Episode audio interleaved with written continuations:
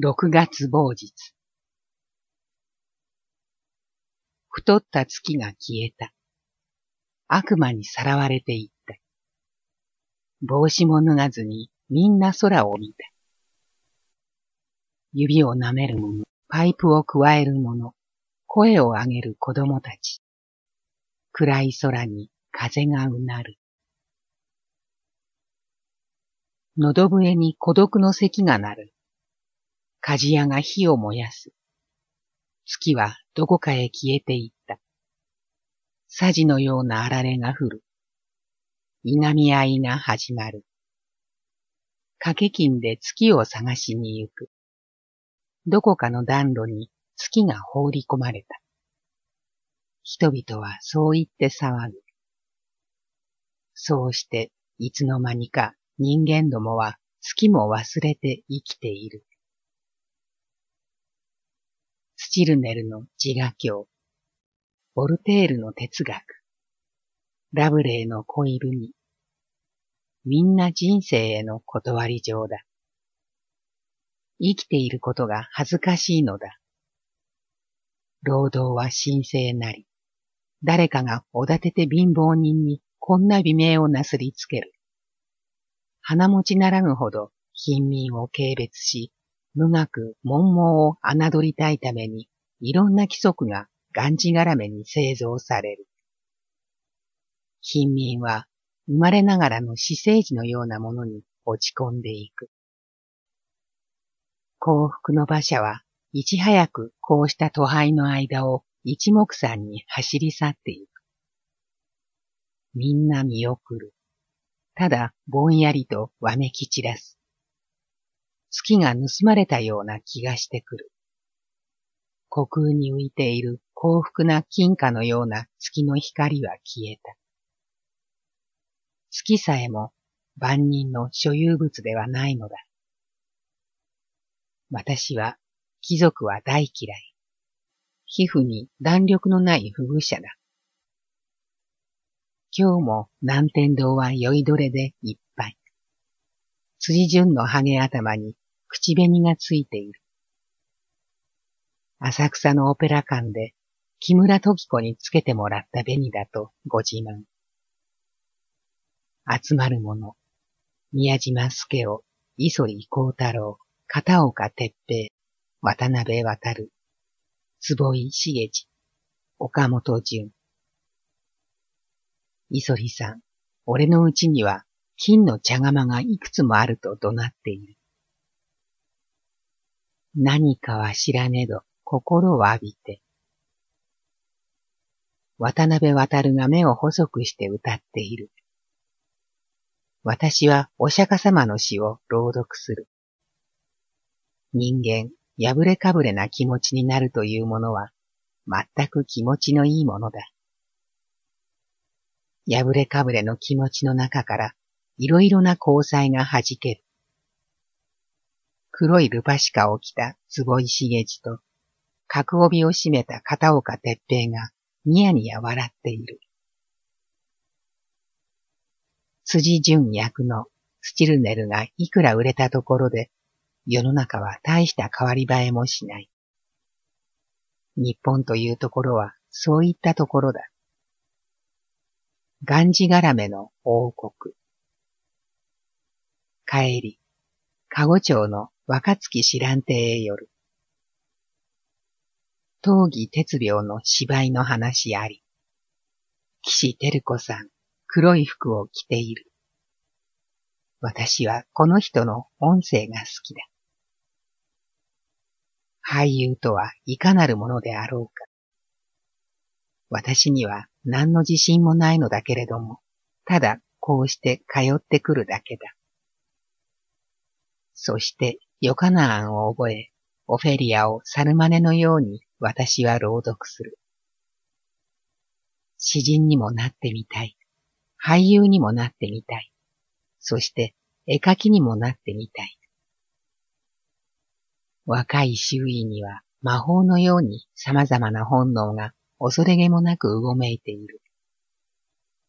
この若い人たちの中からどれだけの名優が生まれてくるのかはわからないけれども、この座に座っている時だけは幸福の門の前に立っているような気がする。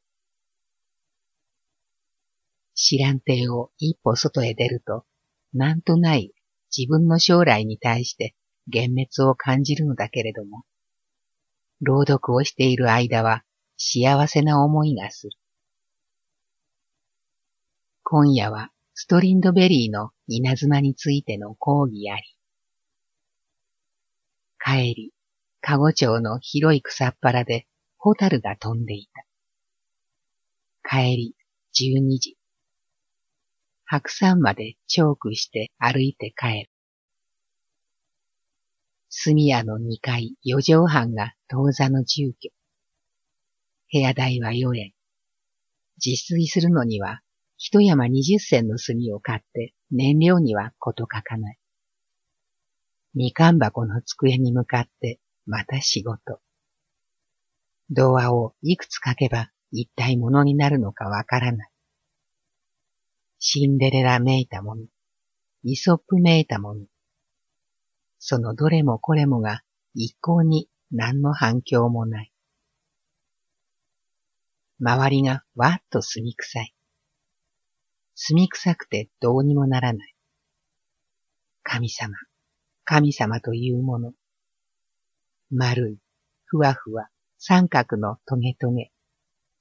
どんな形をしているのだ、あなたは。髭を生やして目をつぶって白い羽をシダのように垂れ下げているのですかね。もやもやの真空なのか。神よ、一体あなたは本当に私の周りにも立っているのか言ってください。きっと私のようなもののところには来ないのでしょう。神様、本当にあなたは人間のところに存在しているのですか？どうですか？神よ。私には一向に見えない。そのくせ、私は見えないあなたに手を合わせる。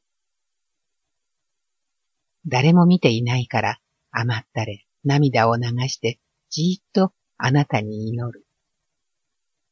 何とかしてこのイソップが明日の糧になりますように。あの編集者の喉元を締め付けてやってください。パイプを加えて気取って、二時間もあの暗い狭い玄関に待たされる。下手くそな自分の童話を関東に乗せて威張っているようなあの編集者を懲らしめてください。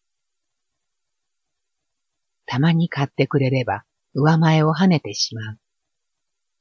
一日中お椀のようなナイトキャップをかぶってパイプを加えているのがハイカラだと思っている男。あまり無名なものの作品は載せたくないんだという。読者の子供が無名も有名も知ったことではないはずだ。一生懸命に書いてみたんですけど、ダメでしょうかと必死になる。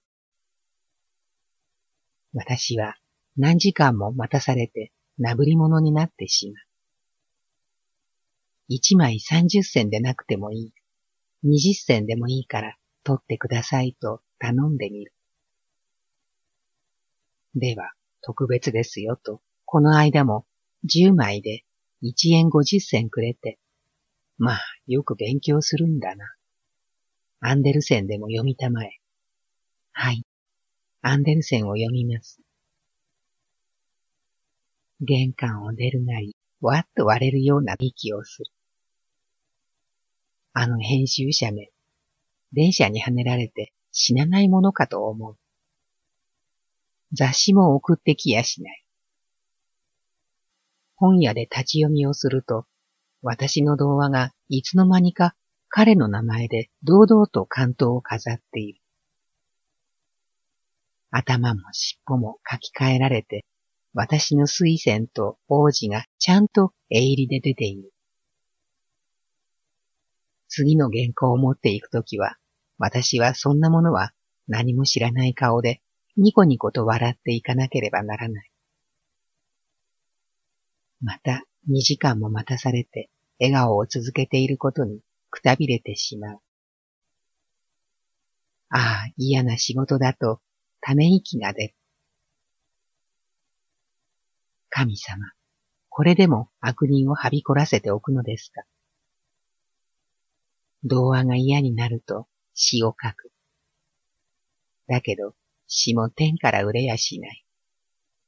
見ておきましょうと言って、みんな霞のように忘れられてしまう。神様よ。一体どうして生きてゆけばいいのか私はわからない。あなたはどこに立っているんですか？六月某日朝、重い頭をふらふらさせて本郷森川町の雑誌社へ行く。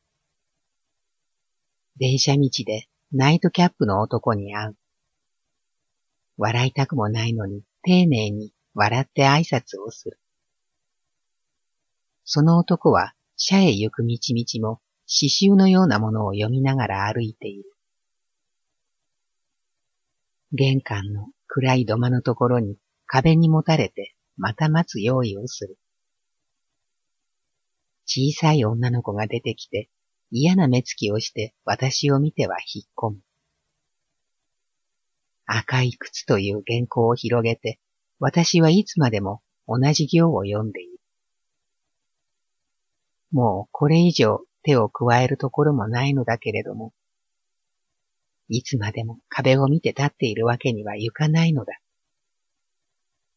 ああ、やっぱり芝居をしようと思う。時計は十二時を打っている。二時間以上も待った。いろんな人の出入りに邪魔にならぬように立っていることがつまらなくなって戸外へ出る。なんだってあの男は冷酷無情なのかさっぱりわからない。無力なものをいじめるのが心持ちがいいのかもしれない。歩いて根津権現裏の萩原京次郎のところへ行く。せっちゃんは洗濯。坊やが飛びついてくる。朝も昼も食べないので、体中が空気が抜けたように力がない。坊やに押されると、すぐ尻餅をついてしまう。京ちゃんのところも一銭もないのだという。京ちゃんは前橋へ金作のよしなり、銀座の滝山町まで歩く。中夜銀行前の時事新報社で出している少年少女という雑誌は割合いいのだと聞いたので行ってみる。係の人は誰もいないので原稿を預けて戸外へ出る。あたり一面食欲をそそる匂いが渦をなしている。木村屋の店先では出来たてのアンパンが陳列のガラスをぼーっと曇らせている。紫色のあんの入った甘いパン。一体、どこのどなた様の胃袋を満たすのだろう。四丁目の通りには、物々しくおまわりさんが幾人も立っている。誰か皇族様のお通りだそうだ。皇族様とは一体どんな顔をしているのだろう。平民の顔よりも立派なのかな。ゆっくり歩いてカフェライオンの前へ行く。ふっと見ると、往来旗の天幕小屋に広告受付所、都新聞というビラが下がって、そのそばに小さく広告受付係の婦人募集と出ている。天幕の中にはテーブルが一つに椅子が一つ。そばへ寄っていくと、中年の男の人が、広告ですか？という。受付係に雇われたいのだというと、履歴書を出しなさいというので、履歴書の紙を買う金がないのだというと、その男の人はびっくりした顔で、じゃあこれ簡単に書いてください。明日から来てみてくださいと親切に言ってくれた。ザラザラの用紙に鉛筆で履歴を書いて渡す。このあたりはカフェの女給募集の広告が多いのだそうだ。皇族がお通りだというので、街は水を打ったように新刊となる。どの人もうつむいて動かない。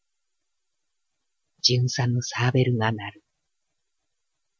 人々の列の向こうをざわざわと自動車が通る。自動車の中の女の顔が面のように白。ただ、それだけの印象。さーっと民衆は息を吹き返して歩き始める。ほっとする。明日から来てごらんと言われて、急に私は元気になった。日給で80銭だそうだけれども、私には過分な金だ。電車賃は別に支給してくれるよしなり。その男の人の目尻のイボが好人物に見える。明日早く参りますと言って歩きかけると、その人が天幕から出てきて私に何も言わないで実践玉を一つくれた。お辞儀をする弾みに涙が溢れた。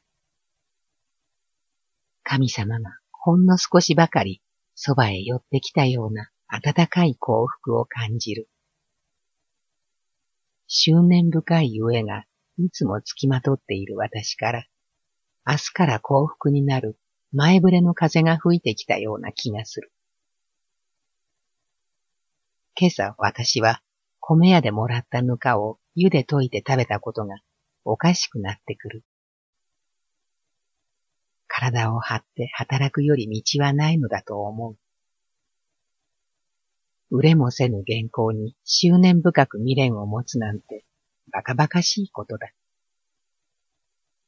赤い靴の原稿はあのままでまた消えてゆくに違いないのだ。あの皇族の夫人はいかなる星のもとに生まれ合わせた人であろうか。面のように白い顔が節目になっていた。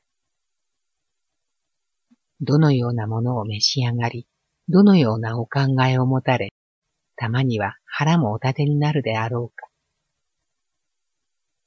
あのような後期の方も子供さんを産む。ただそれだけだ。人生とはそんなものだ。夕方から雨。傘がないので、明日の朝のことを考えると憂鬱になってくる。夜更けまで雨。どこかで、あやめの花を見たような紫色の色彩の思い出がまぶたの中を流れる。六月某日。前はライオンというカフェで、その隣は間口一軒の小さいネクタイ屋さん。すだれのようにネクタイが狭い店いっぱいに下がっている。今日で4日目だ。産業広告受付で忙しい。一行が50銭の広告料は高いと思うけれども、いろんな人が広告を頼みに来る。芸儀募集、年齢15歳より30歳まで。衣服相談、新宿12層何屋という風に、申し込みの人の注文を産業に縮めて受け付けるのだ。浅草松葉町カフェドラゴンというのが、霊人求むなのだから、私はいろいろなことを空想しながら受け付ける。カンカンと日の照る通りを美しい女たちが行く。私はまだ洗いざらしたネルを着ている。暑くて仕方がないけれど、そのうち浴衣の一旦も買いたいと思う。目の前のカフェライオンでは、目の覚めるような派手なメリンスを着た女給さんが出たり入ったりしている。世の中には美しい女たちもあるものだと思う。まるで人形のようだ。第一等の美人を募集するのに違いない。こうした賑やかな通りは、およそ文学というものに縁がない。金さえあれば、いかなる凶楽も欲しいままなのだ。その流れの音を、私は天幕の中でじーっと見つめている。たまには古事記も通る。神様らしきものは通らない。そのくせ、昼食時のサラリーマンの散歩姿は、みんな爪楊枝を加えて歩いている。ズボンのポケットにちょっと手を突っ込んで、カンカン帽子を網田にかぶり、爪楊枝をガムのように噛んでいる。私は天幕の中でいろいろな空想をする。テーブルの引き出しの中にはギザギザの大きい五十銭銀貨が溜まっていく。これを持って逃げ出したらどんな罪になるのだろう。広告主はみんな受け取りを持ってくるから、広告がいつまで経っても出ないとなれば、怒鳴り込んでくるかもしれない。これだけの金があれば、どんな旅行だってできる。外国にだって行けるかもしれない。これだけの金を持ってどこかへ行く汽車に乗る。そして、それが罪になって手を縛られて監獄へ行く。空想をしていると頭がぼーっとしてくる。この半分を母へ送ってやれば、どんなにいい人が見つかったのかと、田舎では驚くかもしれない。あの人たちを二人揃って呼び寄せることもできる。理想的な同人雑誌を出すこともできるし、自費出版で美しい詩集を出すこともできる。テーブルの鍵をじーっと見つめていると、心がワクワクしてくる。引き出しを開けて金を数える。百円以上も溜まっている。大したものだ。銀貨の重なった上に手のひらをぴたりと当ててみる。気が遠くなるような誘惑に駆られる。私以外にはここには誰もいない。四時になればあの目尻にイボのある人が金を取りに来る。罪人になる奇跡。何という罪になり、どのくらい監獄に入るものだろう。神様がこんな心を与えるのだ。神がね。朝から夜中までの銀行員の気持ちにもなる。プロ社のフレデリックは、誰でも自分自身の方法で自分を救わなければならぬと言ったそうだ。ああ、誰かが金を持ってこの天幕を訪れる。私は鉛筆を舐めながら注文主の代筆で産業の文章を綴る。みんな美しい奴隷を求める下心だ。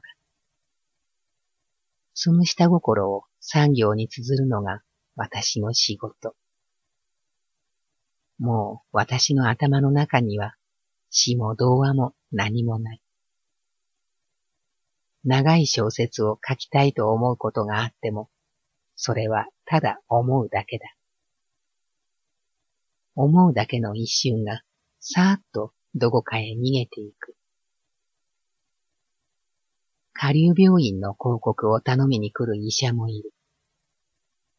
誠に、芸儀募集下流病院とは充実したものだ。私は皮肉な笑いがこみ上げてくる。あらゆるファーストは女に結婚を約束して、それからすぐ女を捨てる。産業広告にもいろいろな世相が動いている。それが証拠には、サンバの広告も毎日やってくる。子供やりたしとか、もらいたしとか、いかようにも親切に相談とか。広告を書きながら、私は私生児を見に行く女のうなり声を聞くような気がする。そして私は毎日イボさんから80銭の日給を頂戴して、とことこ本郷まで歩いて帰るのだ。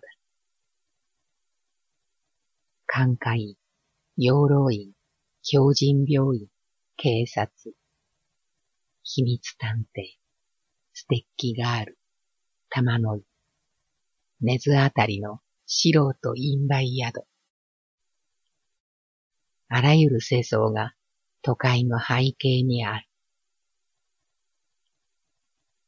ある作家曰く、三万人の作家志望者の一番どんじりにつくつもりなら、君、何か書いてきたまえ。ああ、恐るべき魂だ。あの編集者が私を2時間も待たせる根性と少しも変わりはない。私は生涯この歩道の天幕の広告取りで終わる勇気はない。天幕の中は6月の太陽で蒸れるように熱い。誇りを浴びて、私はせいぜいちっぽけな鉛筆をくすねるだけで生きている。北海道のどこかの炭鉱が爆発したのだそうだ。死傷者多数ある見込み。銀座の歩道は生めかしくドロドロに熱い。太陽は縦横無尽だ。新聞には株で大富豪になった鈴木坊女の病気が出ている。たかが株で儲けた女の病気がどうであろうと、犯罪は私の身近に佇んでいる。株とは何なのか私は知らない。濡れてで泡のつかみ取りという幸運なのである。人間は生まれた時から何かの影響に浮き身をやつしている。三万人の尻尾について小説を書いたところで、一体それが何であろう。運が向かなければ、どうにも身動きがならん。夜、一人で浅草に行く。人太の音を聞くのは気持ちがいい。誰かが日本のモンマルトルだと言った。私には浅草ほど楽しいところはないのだ。八つ根うなぎ屋の横丁で三十銭のちらし寿司を奮発する。茶をたらふく飲んで、店の金魚をしばらく眺めて、柳作子のプロマイドを絵はがき屋で一時眺める。どの路地にも湿った風が吹いている。ふっと詩を書きたくなる一瞬がある。歩きながら目を細める。どこからも相手にされない才能。あの編集者のことを考えると、ぞっとしてくる。まんまと人の原稿をすり替えた男。この不快さは一生忘れないぞと思う。私にだって憎悪の顔がある。いつも笑っているのではありません。笑顔で窒息しそうになる気持ちを幸福な人間は知るまい。私はそんな人間の前で笑っていると、胸の中では呼吸の止まりそうな窒息感に襲われる。一つの不運がそうさせるのだ。残酷な人の心。チェホフのアルビオンの娘みたいなものだ。寿司屋では茶柱が二本も立ったので、目をつぶってその辻裏をぐっと飲み込んでしまった。だからお前は癒しいというのだ。ほんの少しのことにでも期待を持ちたがる。たかが広告取りの女に誰が何をしてくれるというのだねと、神様みたいなものが囁きかける。また、あのぬか。嫌なひなた臭いぬか。帰り、かっぱ橋へ抜けて、藍染町の方へ出るところで、辻順の細君だという小島清さんに会う。藍染の夜店でロシア人が油で揚げて白砂糖のついたロシアパンを売っていた。二つ買う。現実に戻ると、日給の八十銭はなかなかありがたい。